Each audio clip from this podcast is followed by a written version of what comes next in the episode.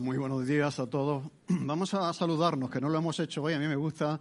Eh, a la persona que tienes al lado, dile bienvenido. Me alegro que estés aquí, como hoy de la semana. ¿De acuerdo?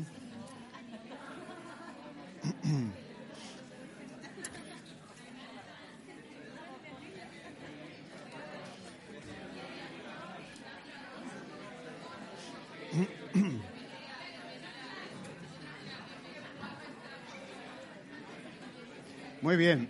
Un saludo para aquellos que nos siguen por Internet, eh, que escuchan los mensajes en las diferentes plataformas que tenemos y también bienvenidos a todos los que estáis aquí, que algunos ya se van incorporando de viajes, etcétera, y estamos contentos de que estéis aquí. Estamos con una serie que ya dura un tiempo basada en el libro de los Hechos que hemos titulado El día que nació la Iglesia. Somos Iglesia, estamos en la Iglesia y es importante que sepamos lo que la Biblia enseña sobre la Iglesia. Qué mejor que el libro de los Hechos para, para, para, ver eso, para aprender sobre eso. Decíamos que, el apóstol Pablo pasó en Éfeso más tiempo que en ningún otro sitio. Eh, ¿Por qué lo hizo? Porque Éfeso iba a ser una plataforma desde donde otras iglesias, prácticamente todas las iglesias de Apocalipsis, eh, se formaron, eh, se abrieron desde la influencia de la iglesia de Éfeso. Por lo tanto, Pablo dedicó mucho tiempo a esa iglesia donde luego estuvo el apóstol Juan. Como un responsable de, esa iglesia. Y estuvo como tres años y pico eh, y no sabemos todo lo que pasó, pero Lucas, que es el historiador que recoge lo que pasó ahí, pues no, nos ha dejado cosas que quería que, supiésemos. No lo sabemos todo, lo que pasó en, ese tiempo, en esos años, pero sí que dejó un, suceso eh, muy importante que involucró a toda la ciudad.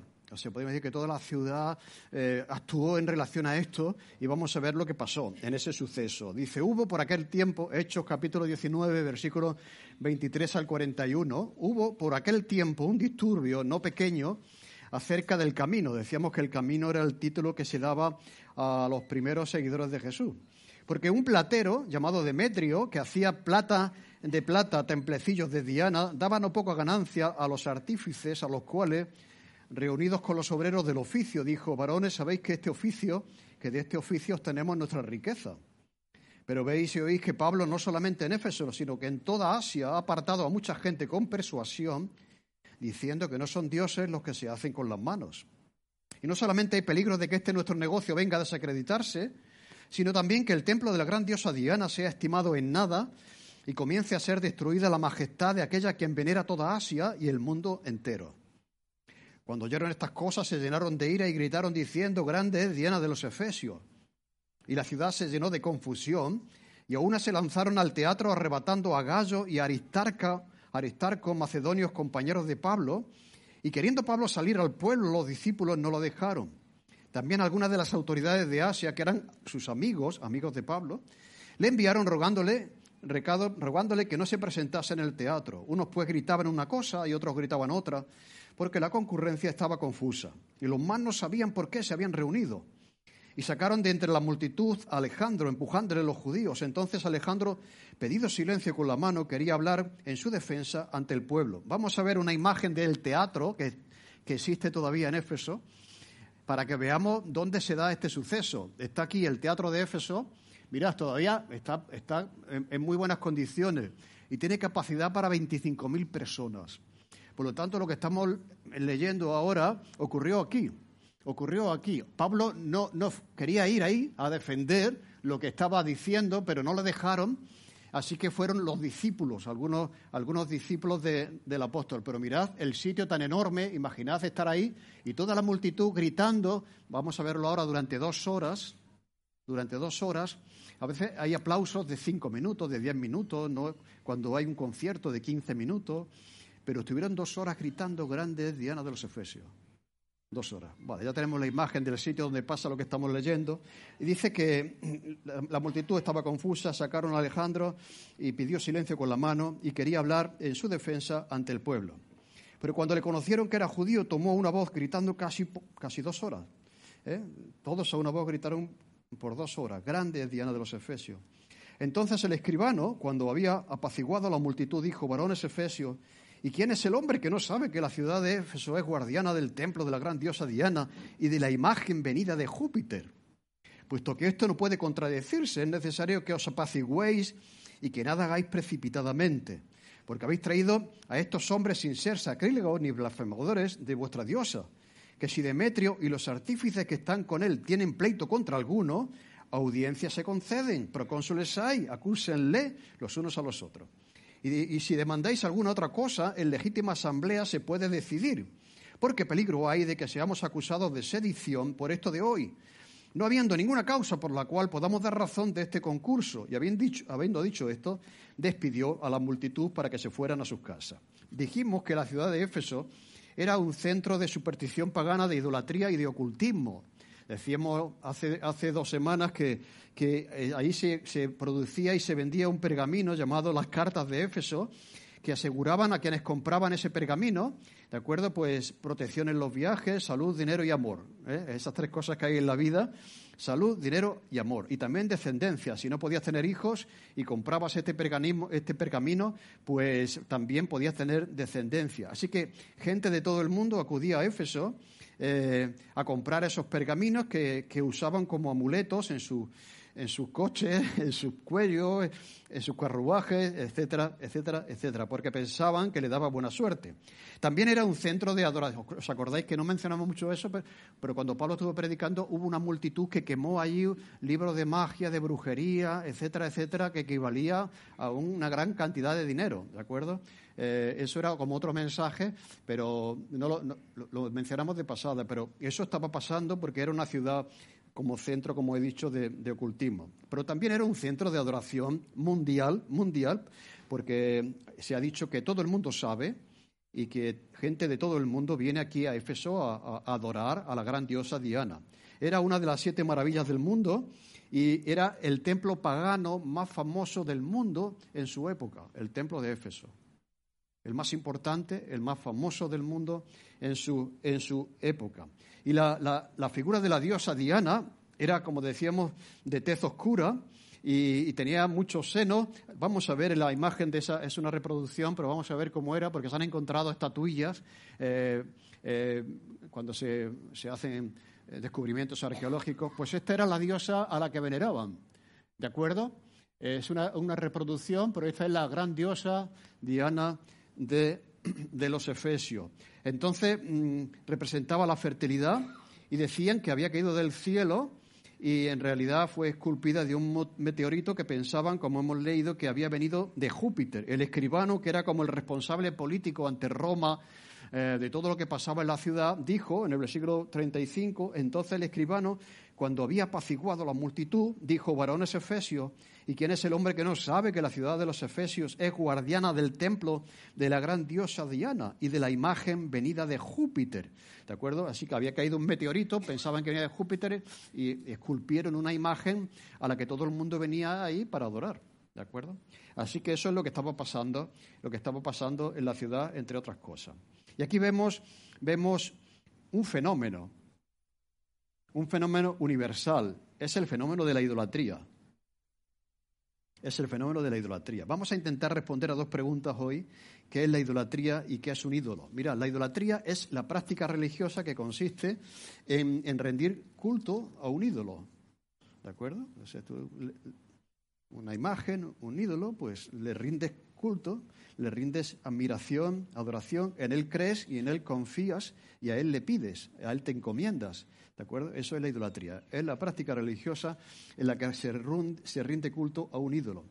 ¿Y, qué, eso es eh, la idolatría? ¿Pero qué es un ídolo? Un ídolo es algo que para ti es más importante que Dios. O sea, en aquel tiempo el ídolo era esta, esta imagen, también en nuestro tiempo, pero, pero un ídolo puede ser más que eso. Yo, digo que hay los ídolos de la cartera, que son las imágenes o las fotos que llevamos en la cartera, que, en las que confiamos, pero están también los ídolos del corazón, que estos no se ven, pero el dinero, la fama, el prestigio, eh, todo eso puede ser un ídolo eh, en el que confías. ¿De acuerdo? Entonces, eh, un ídolo puede ser aquello que ocupa el lugar de Dios, cualquier cosa que coge tu corazón, que lo cautiva, que cautiva tu imaginación, y tú esperas que esa cosa eh, proporcione lo que solamente Dios puede darte. Tú esperas de esa cosa o de ese ídolo o de esa imagen lo que Dios podría darte, pero tú no lo quieres de Dios, sino que lo quieres de esa cosa. ¿De acuerdo? Así que, y entre otras cosas, el ídolo y la idolatría, eh, vamos a ver aquí algunas cosas importantes que se desprenden de este suceso que Lucas quería que nosotros conociésemos. En primer lugar, vemos aquí, eh, el tema de la idolatría es muy amplio, pero vamos a ceñirnos al texto y lo primero que vemos es que la idolatría genera grandes beneficios.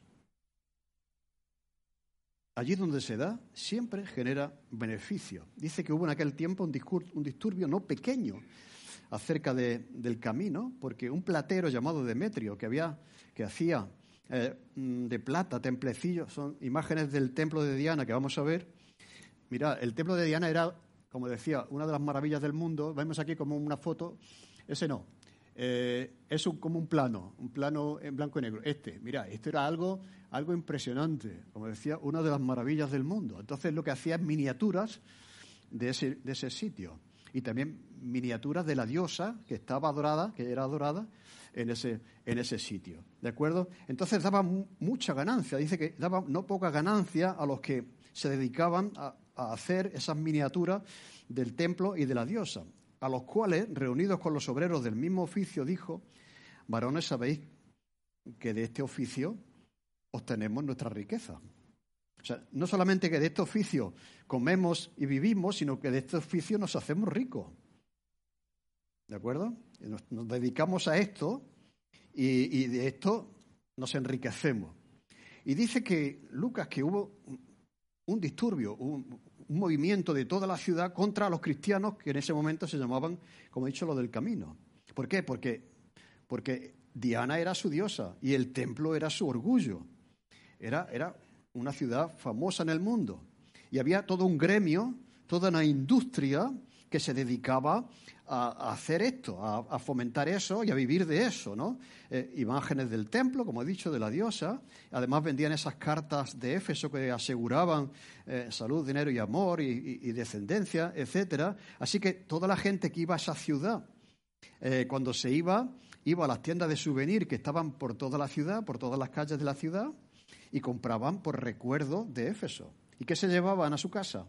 Pues una imagen de la diosa y, una, miniatura del templo. Así que la, raíz del problema, del disturbio que, aquí se da en esta ciudad, no era religiosa, no era discutir acerca de Jesús ni acerca del cristianismo, era, era, era económica, tampoco era doctrinal, era económica. ¿Por qué? Porque la idolatría generaba grandes beneficios en esa ciudad. La idolatría, allí donde se da, siempre genera grandes beneficios y siempre hay alguien que se enriquece con ella. El 31 de octubre, hace pocos días, celebramos el Día de la Reforma. Martín Lutero clavó en la puerta de la iglesia 95 tesis. esas tesis, la mayoría de ellas, atacaban la manera en que Roma estaba construyendo la Basílica de San Pedro. O sea, mm, hacía falta dinero y entonces se vendían indulgencias. Las indulgencias eran como un pergamino, como un, eh, es como, es como un, documento pequeñito, ¿de acuerdo? Que decía que si tú dabas dinero, en el momento que el dinero cayese en, la, en, la, en el recipiente, al hacer ese ruido al, caer en el recipiente, un alma de tu familia saldría del infierno. O sea, ¿quién no quería sacar a su familia del infierno? Entonces echaban monedas, cuando sonaba la moneda, eh, tu ser querido salía del infierno. Entonces, eso, eso era un comercio que Lutero, mm, bueno, vio y le indignó tremendamente. ¿De acuerdo? Y otro, y otro era la venta de la reliquia. La reliquia era un trozo de la cruz de Cristo, una espina de su, de su. Todo este tipo de cosas ¿de acuerdo? Que se le daban más valor a esas cosas que, al, Jesús que murió en una cruz, ¿de acuerdo? Entonces la gente daba cantidades de dinero, compraba, compraba mm, eh, eh, todas estas cuestiones que no tenían fundamento histórico ni nada de eso, porque de, un trozo de madera, ¿cuántos trocitos de madera puedes sacar? y venderlos como trocitos de la cruz de Cristo, ¿me entendéis? No? Pero eso también es superstición, eso también es idolatría, es dar culto a, a una astilla de madera o a un hueso que vete a saber de quién era, pero es el hueso de Pedro, o es el hueso, ¿me entendéis? Este tipo de cosas. Todo eso era un comercio que enriquecía y, eh, enriqueció a la iglesia. De hecho, así se construyó la Basílica de San Pedro, a base de las reliquias y de las indulgencias. Así que la idolatría siempre genera grandes beneficios. Pero en segundo lugar, vemos también en este pasaje que la idolatría es, es irracional.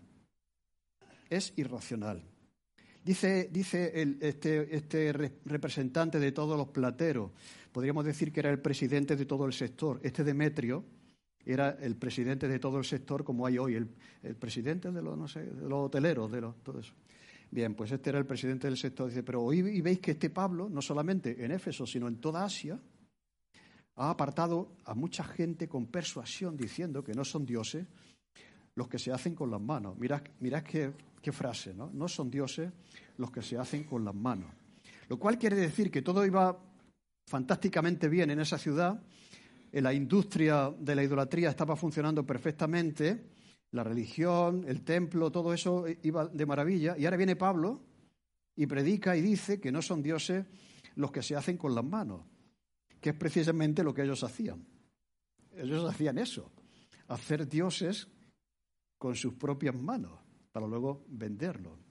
Y, es irracional, como vamos a ver ahora. Es irracional por varias razones. La primera es que demuestra, y esto es un asunto interesante, es que la idolatría demuestra que el ser humano es religioso. O sea, bueno, desde esto de la religión, esto es una imposición cultural, tú vives una cultura que se habla de Dios y terminas creyendo en Dios. No, no, es que hay culturas, es que hay culturas que ya de nacimiento, desde que nacen ya tienen una conciencia de un ser superior al que adoran al que rinden culto, ¿de acuerdo? Y esto demuestra que, en el fondo, el ser humano ha sido creado por Dios para relacionarse con Él.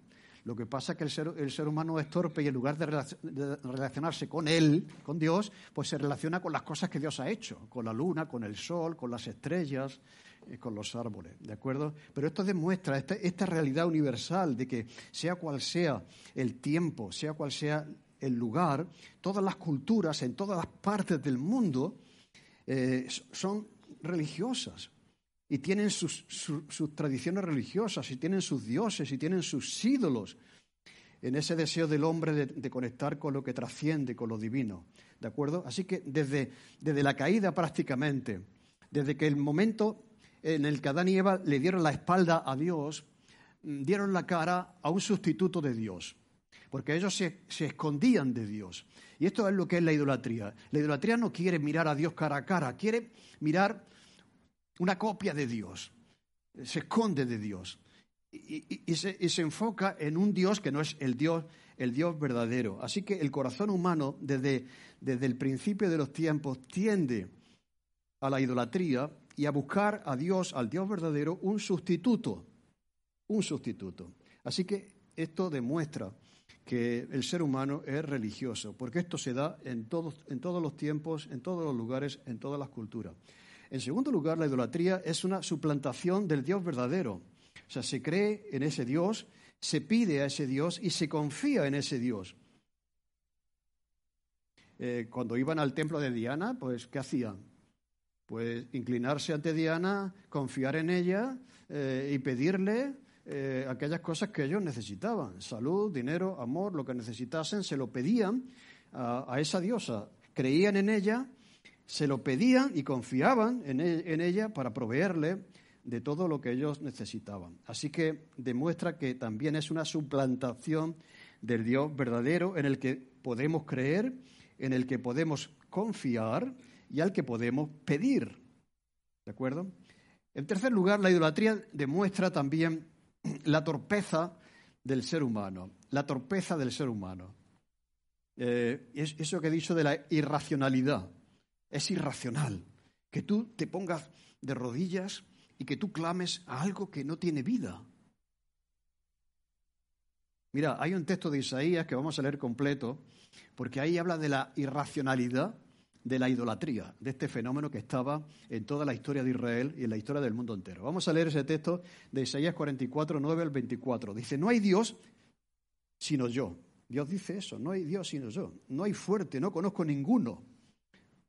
Los formadores de imágenes de talla, todos ellos son vanidad. lo más precioso de ellos para nada es útil y ellos mismos son testigos para su confusión de que los ídolos no ven ni entienden. ¿Quién formó un dios o quién fundió una imagen que para nada es de provecho? He aquí que todos los suyos serán avergonzados porque los artífices mismos son hombres. Todos ellos se juntarán, se presentarán, se asombrarán y serán avergonzados a una. El herrero toma la tenaza, trabaja con las ascuas, le da forma con los martillos y trabaja en ello con la fuerza de su brazo.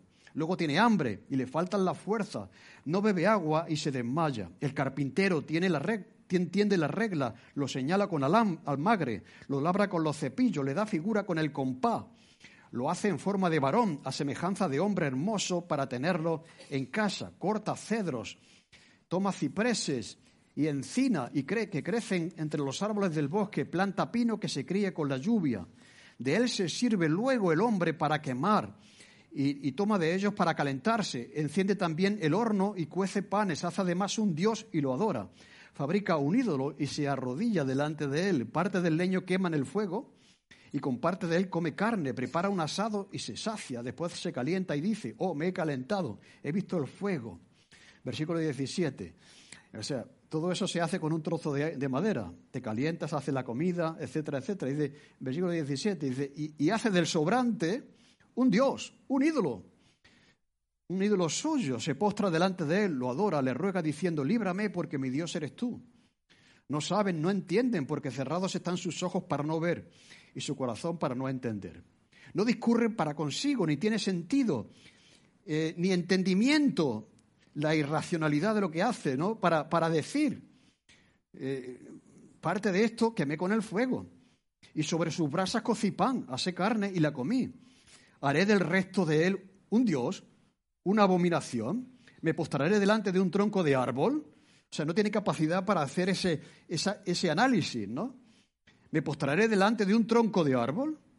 De ceniza se alimenta, su corazón engañado le desvía para que no se libre su alma ni diga, no es pura mentira lo que tengo en mi mano derecha. Acuérdate de estas cosas, oh Jacob e Israel, porque mi siervo eres tú. Yo te formé, siervo mío, eres tú, Israel, no me olvides. O sea, es que la idolatría estaba por todos los, por todos los sitios. ¿De acuerdo? Y cuando el pueblo de Israel entró en la tierra prometida había muchísima idolatría, ¿no? No me olvides, ¿no? Esto es un poco posterior, pero, pero dice, no me olvides. Y esto es lo que hace la idolatría. Además de ser, de ser irracional, nos hace alejarnos y olvidarnos del Dios verdadero. No me olvides. ¿De acuerdo? Porque ha desviado su atención en otra dirección, hacia otro, hacia otro Dios. Ya, fijaros, como este es un fenómeno, como he dicho, universal. En tiempos de Jesús, pues la mujer samaritana le pregunta a Jesús eh, cuál es el Dios y el templo verdadero para poder ir ahí a adorar.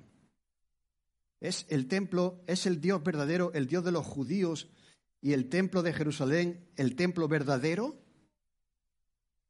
porque los samaritanos tenían un Dios y un templo donde ellos adoraban a su Dios. Vamos a ver el, sitio donde la arqueología ha descubierto ese lugar sagrado para los samaritanos. Mira, aquí está el lugar donde iba la mujer samaritana a adorar. O sea, mm, eh, eh, había un enfrentamiento entre los judíos y los samaritanos. Ellos tenían una visión de Dios, los samaritanos, los judíos tenían otra, un lugar de adoración en Jerusalén o en Jericín. Ahí está el templo de Jericín. ¿A dónde tengo yo que ir para encontrarme con el Dios que sea el verdadero? Y Jesús le contesta, mujer, créeme, la hora ha llegado cuando adorarás a Dios sin necesidad de un templo, y sin necesidad de una imagen en espíritu y en verdad es necesario, es necesario que ahora los adoradores adoren a Dios en espíritu y en verdad. Pero es verdad también que nos cuesta hacerlo sin una imagen que podamos ver. ¿A que sí? Le voy a poner un ejemplo pero esto es, esta, es la fuerza de, la idolatría, o sea, que te pone delante algo que puedes ver. A Dios no lo puedes ver, es espíritu, pero esta imagen sí la puedo ver. ¿Entendéis lo que quiero decir? Entonces, tiene un poder eh, psicológico sobre nosotros, la idolatría. Por, eso que nos presenta una imagen, una imagen delante. Pero dice el apóstol Pablo que tenemos que andar por fe y no por vista, y también tenemos que adorar por fe y no por vista, porque no hay imagen que pueda contener o resumir la grandeza de Dios. Todo intento de representar a Dios con una imagen, con una estampa, con una escultura, es limitar al Dios que no se puede, que no se puede limitar. Por lo tanto, es, es difícil, es difícil adorar a Dios en espíritu y en verdad. ¿Por qué? Porque, en cuarto lugar, el ídolo tiene poder sobre la persona que lo adora. Mira, cuando tú a una foto, cuando tú a una imagen, a una escultura le atribuyes cualidades divinas, ya esa foto, esa imagen, esa estatua tiene poder sobre ti. Tiene poder sobre tu mente, tiene poder sobre tus emociones y tiene poder sobre tu corazón. Tiene poder sobre ti. Cuando tú le das a esa foto, a esa imagen, una capacidad divina, ya tiene poder sobre ti. Le das poder, poder sobre ti. Y ese componente visual que yo decía psicológico opera en nosotros. Los que no hemos criado en una cultura que se fundamenta en todo esto, yo te digo ahora mismo, piensa en Jesús y te viene la imagen del Sagrado Corazón de Jesús, con el puñal clavado en el corazón, a pecho abierto, ¿o no? Si yo te digo, piensa en, el bebé Jesús, pues te viene la imagen del niño Jesús, hecho de escayola, lleno de golpes porque se caía así, y, y se ven los desconchones por ahí del niño Jesús, pero ¿veis el poder que tiene sobre nosotros? Ahora tú pídele a alguien que le ha atribuido durante toda su vida poder a una estampa, a una imagen, a un cuadro, que se deshaga de eso. Porque eso no es Dios. No son dioses aquellos que se hacen con las manos. Y veréis cómo le costará. Porque el ídolo tiene poder sobre ti. El ídolo tiene poder sobre ti. Así que cuando conocemos la verdad, la verdad nos hará libres. Yo tengo siempre el ejemplo, lo comenté alguna vez, de una, cuando estábamos en Barcelona, asistíamos a una iglesia y había una señora de clase alta que vivía en la misma calle de la iglesia. Ella decía, eh, yo al principio cuando, cuando supe que había una iglesia evangélica, yo me cruzaba de cera para no pasar por la misma cera donde estaba la iglesia. Y después cuando yo escuchaba los coritos, las canciones, qué bonito, dice, empezaba a pasar, empezaba a pasar por la acera de la iglesia, hasta que un día entré y escuché y me convertí. Tenía su casa llena de imágenes de santos y de vírgenes, etcétera, etcétera, de cuadros y tal. Y, ella, ella reconocía lo que le costaba desprenderse de algo que había sido para ella un Dios, al que le había confiado, le había pedido, ¿me entendéis? Entonces, es que el ídolo tiene poder sobre ti. Finalmente, tiene poder sobre ti. Así que eh, cuando uno conoce la verdad, te libras de ese poder. ¿De acuerdo? Y que el ídolo tiene sobre, sobre ti. El ídolo tiene poder sobre cada uno de nosotros como tenía poder sobre la gente de Éfeso. Grande es Diana de los Efesios. Dice, decíamos en, la predicación sobre Atenas que cuando Pablo vio, se paseaba por Atenas, no solamente vio la, idolatría, porque todo estaba lleno de imágenes a los dioses, hasta el Dios no conocido, había una imagen al Dios no conocido. No solamente estaba llena de idolatría, sino bajo la idolatría. Esto es importante. No solamente que está llena de, sino que está bajo, bajo de, bajo el poder, bajo la autoridad de ese dios o de esa diosa. Así que esta diosa tenía autoridad sobre la gente que iba allí para encontrarse con ella. Y finalmente, punto 2.5, la idolatría reduce y limita al Dios verdadero. Reduce y limita al Dios verdadero. Nada puede expresar o contener a Dios y la grandeza suya. ¿De acuerdo? Eso entre otras cosas. En tercer lugar, la idolatría también mueve grandes intereses. La idolatría mueve grandes intereses. decía Demetrio ya en ese discurso a la multitud, en ese teatro, y no solamente hay peligro de que este nuestro negocio venga a desacreditarse, sino también que el templo de la gran diosa Diana sea estimado en nada y comience a ser destruida la majestad de aquella a quien venera toda Asia, y no solamente Asia, sino el mundo entero, lo cual quiere decir que iba gente de todo el mundo a ese lugar. Y el mundo entero. Cuando oyeron estas cosas se llenaron de ira y gritaron diciendo, grande es Diana de los Efesios.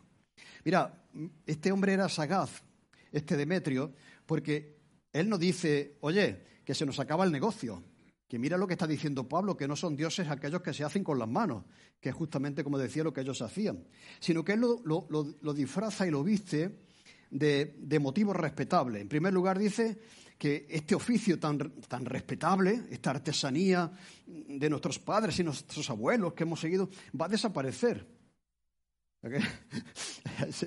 Este oficio va a desaparecer. Y eso es parte de nuestra tradición. Mi tatarabuelo se lo pasó al abuelo, el abuelo a mi padre, yo, y yo se lo tengo que pasar a mis hijos. En primer lugar, eso. En segundo lugar, que el templo, ese templo, una maravilla del mundo, va a perder su prestigio. O sea, su influencia en el mundo. Algo que es algo maravilloso, todo el mundo viene, se queda impresionado por la belleza de ese edificio. Ahora va a ser como una tapia ahí, que no tiene ningún, ninguna importancia, ningún valor. Y también la diosa Diana, tres argumentos, eh, su divina majestad, su influencia en el mundo, pues también va a mermar, va a mermar. Así que lo que aquí está pasando es que está disimulando el, el verdadero interés que era económico lo está disfrazando de patriotismo y de celo religioso y de interés por las tradiciones culturales de, su ciudad, como la ciudad de Efeso. Así que la idolatría no solamente sostiene a los gremios, a aquellas personas que, que hacen los ídolos con sus propias manos, sino que también sostiene a las religiones que la promueven.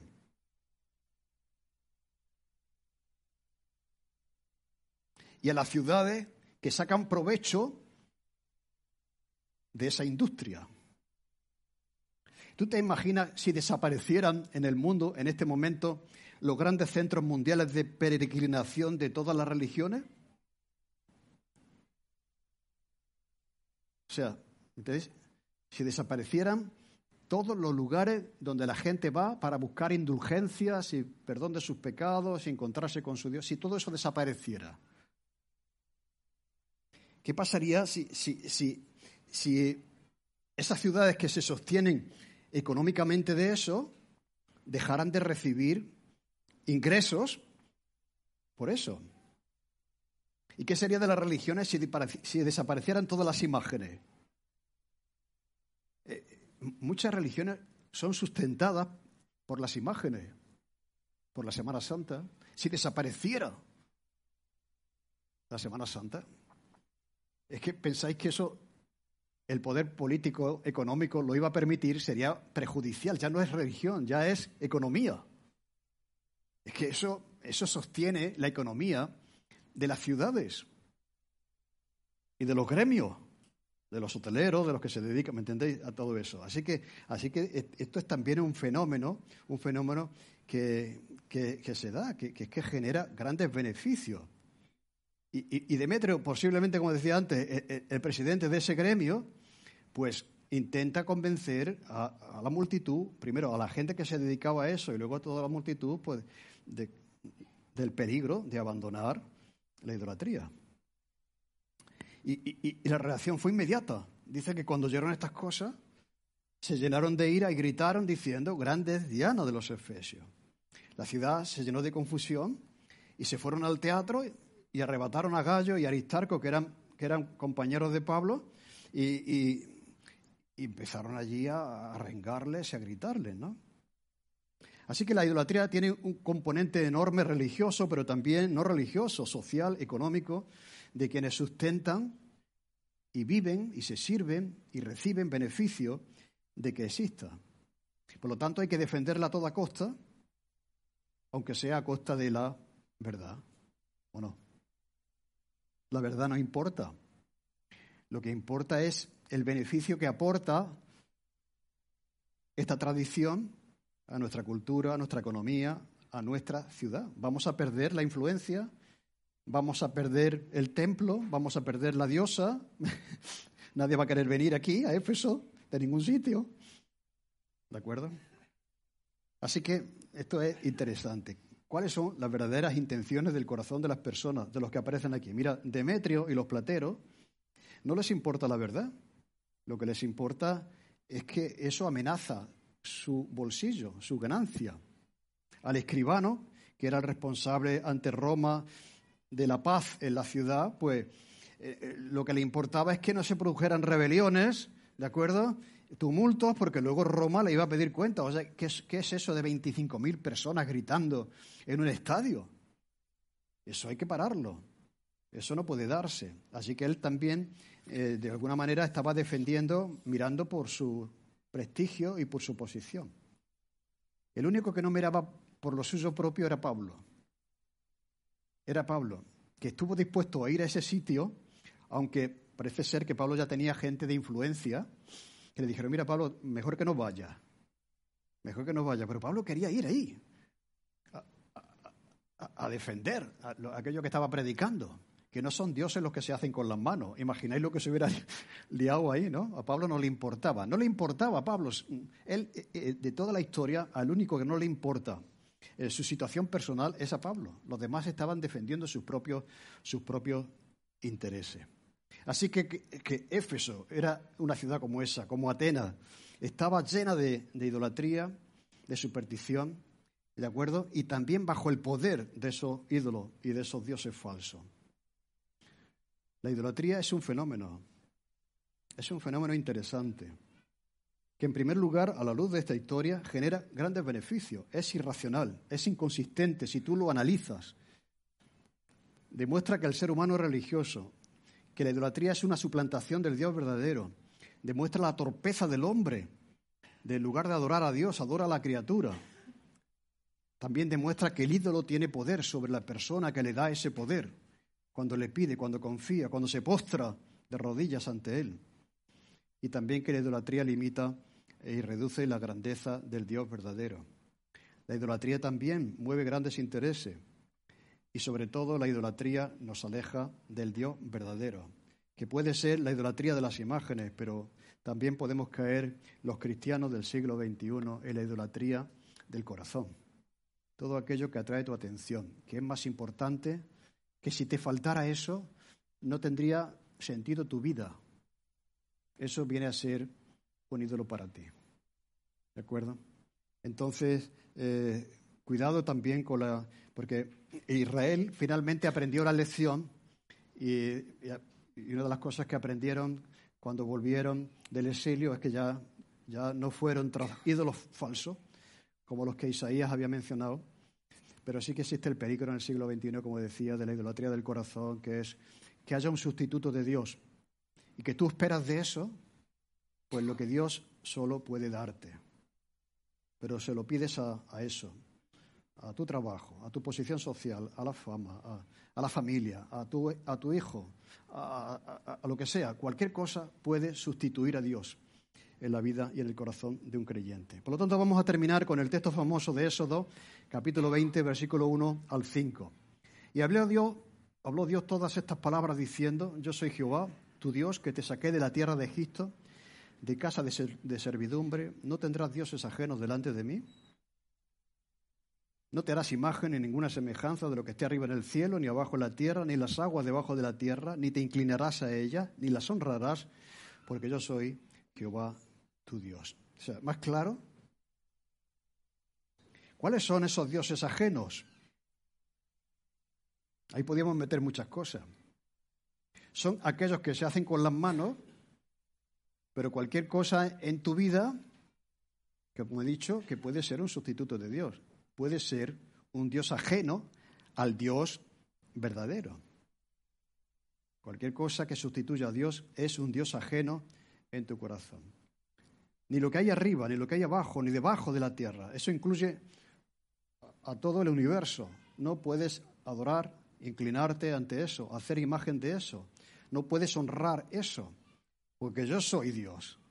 Yo soy Jehová, tu Dios.